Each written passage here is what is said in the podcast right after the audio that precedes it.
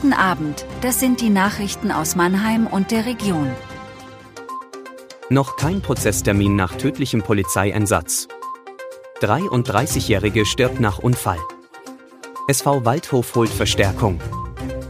Im Fall des tödlichen Polizeieinsatzes am Marktplatz prüft das Mannheimer Landgericht nach wie vor, ob es zu einem Prozess gegen zwei Polizisten kommt.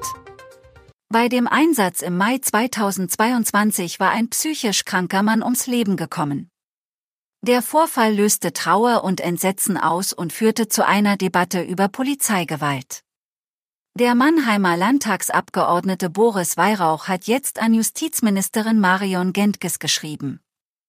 Seit einem halben Jahr befinde sich die Anklage nun im Zwischenverfahren, ohne dass über deren Zulassung entschieden worden sei, kritisiert Weihrauch. Ein Gerichtssprecher sagte auf Anfrage, dass die zuständige Kammer bereits intensiv an der Entscheidung über die Eröffnung des Hauptverfahrens arbeite. Es seien aber auch zahlreiche andere Verfahren anhängig, in denen die Angeklagten in Untersuchungshaft säßen und deshalb die Zeit dränge.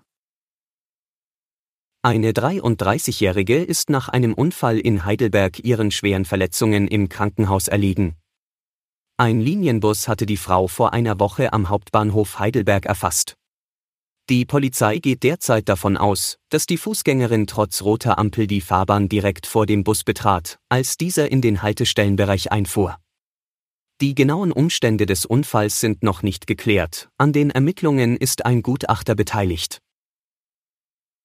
Nachdem gestern Abend der neue Trainer des SV Waldhof bekannt gegeben wurde, legt der Verein heute noch einmal nach.